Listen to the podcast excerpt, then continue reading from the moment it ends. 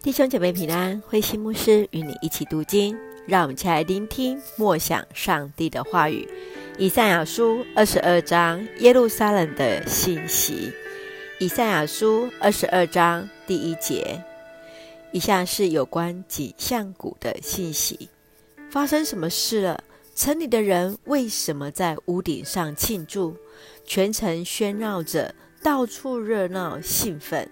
你们的同胞死亡，并不是死于战斗；你们的首领未发一箭就被俘虏，逃脱了的战士也被追回。现在不要理我，让我痛哭吧！不要来安慰我，因为我的同胞都死了。在景象谷中，这是惊慌、失败、混乱的时候。这是至高上主万军的统帅所加给我们的。我们的城墙被攻破了，求救的呼声在山谷中回响着。以拦的骑兵来了，箭袋里装满了弓箭；吉尔的步兵来了，准备作战。犹大肥沃的山谷中挤满了战车。骑兵在耶路撒冷城门前列阵，犹太的防御崩溃了。那时候，你们从军械库拿出兵器，你们发觉大卫城的城墙上有许多缺口，等着你们去堵塞。你们视察城里所有的房屋，拆除了一部分，拿拆下来的石头修补城墙的缺口，为了积蓄。为了积储足够的水，你们又在两道城墙边挖了一个蓄水池，把旧池的水引到那里。这一切事情，上帝你们的创造主早已安排好，并且叫他实现。可是你们不听他的话。那时候，至高的上主万军的统帅要你们痛哭哀嚎，剃光头发，穿上麻衣。可是你们还在嬉笑狂欢，你们宰了牛羊，大吃大喝。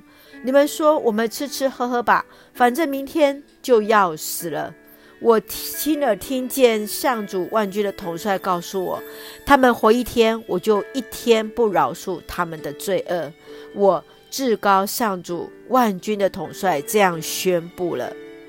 至高的上主万军的统帅吩咐我去见宫廷的内务大臣舍伯纳，警告他：“你是谁？你竟敢在山边的磐石上为自己挖坟墓？你自以为是重要人物，但上主要把你捡起来，要把你捏成一团，扔到一个大国去。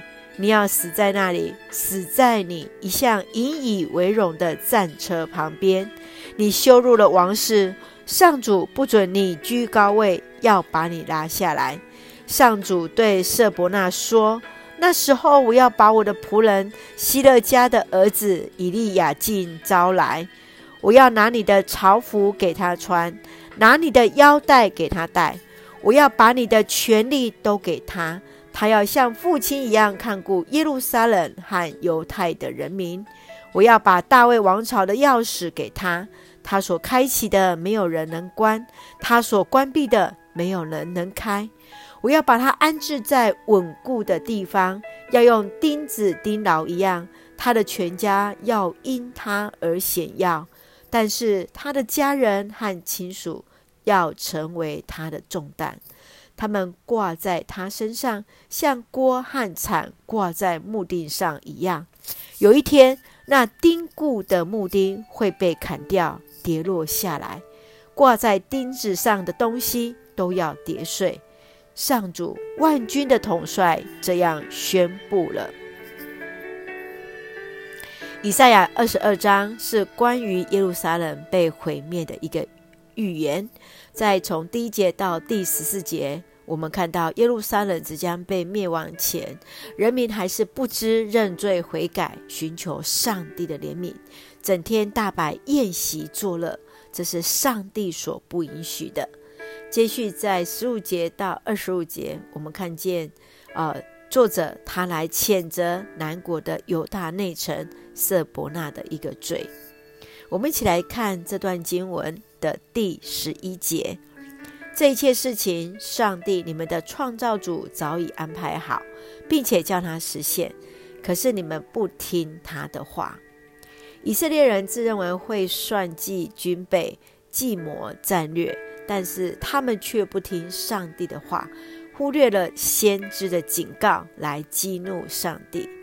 想想，你若看到一位基督徒言语行为和圣经的教训不符，你会作何感想？你会要做什么样的事情，或是说什么来提醒这位基督徒呢？接续，我们来看第十四节。我亲耳听见上主万军的统帅告诉我，他们活一天，我就要一天不饶恕他们的罪恶。我至高上主万军的统帅这样宣布了。上帝的审判迫在眉梢，国破家亡的前夕，耶路撒冷的人民漠视上帝的审判，不愿悔改。如此叛逆的态度，让上帝不愿宽赦。当我们因为犯罪导致祸患临头，你会消极以吃喝面对，或是向上帝悔改呢？来寻求上帝的怜悯与赦免。今天的你会想跟过去的耶路撒冷城的人说些什么呢？接续，我们来看第十九节：上主不许你坐高位，要把你拉下来。伯瑟纳是宫廷内务大臣，他掌管着大权，以及跟埃及签约结盟。上帝不喜欢他的骄傲，对他施行审判。骄傲是第六世纪罗马天主教教宗 Gregory 国瑞他所列出看见的治罪的七罪的头一项罪。谦卑更是在基督徒在信仰当中非常重要的德行。在学习谦卑的功课当中，你的经验是什么？你学习到最重要的功课又是什么呢？让我们一起彼此来。提醒，学习谦卑，小心那骄傲。愿主帮助我们来看，在二十二章第十一节，作为我们今天的金句。这一切事情，上帝你们的创造主早已安排好，并且叫他实现。可是你们不听他的话。是的，所有事上帝已经安排好，而且要让他来实现。愿主让我们顺服，来听见上帝的话语。让我们一起用这段经文作为我们的祷告。亲爱的天父上帝，谢谢你所赐美好的一天，求主赦免我们的自高自大，学习舍己，倒空自己，谦卑顺服，赦免人罪的主。我们知道，若真诚向你认罪，公义的你必要赦免我们的罪。求主继续扶持，帮助我们能够认罪悔改，重新恢复与你的关系。恩待保守弟兄姐妹身体健壮，灵魂兴盛，在接受疫苗当中一切平安，赐下平安，在我们所爱的台湾，我们的国家。感谢祷告，奉主耶稣圣名求，阿门。弟兄姐妹，愿主的平安与你同在，大家平安。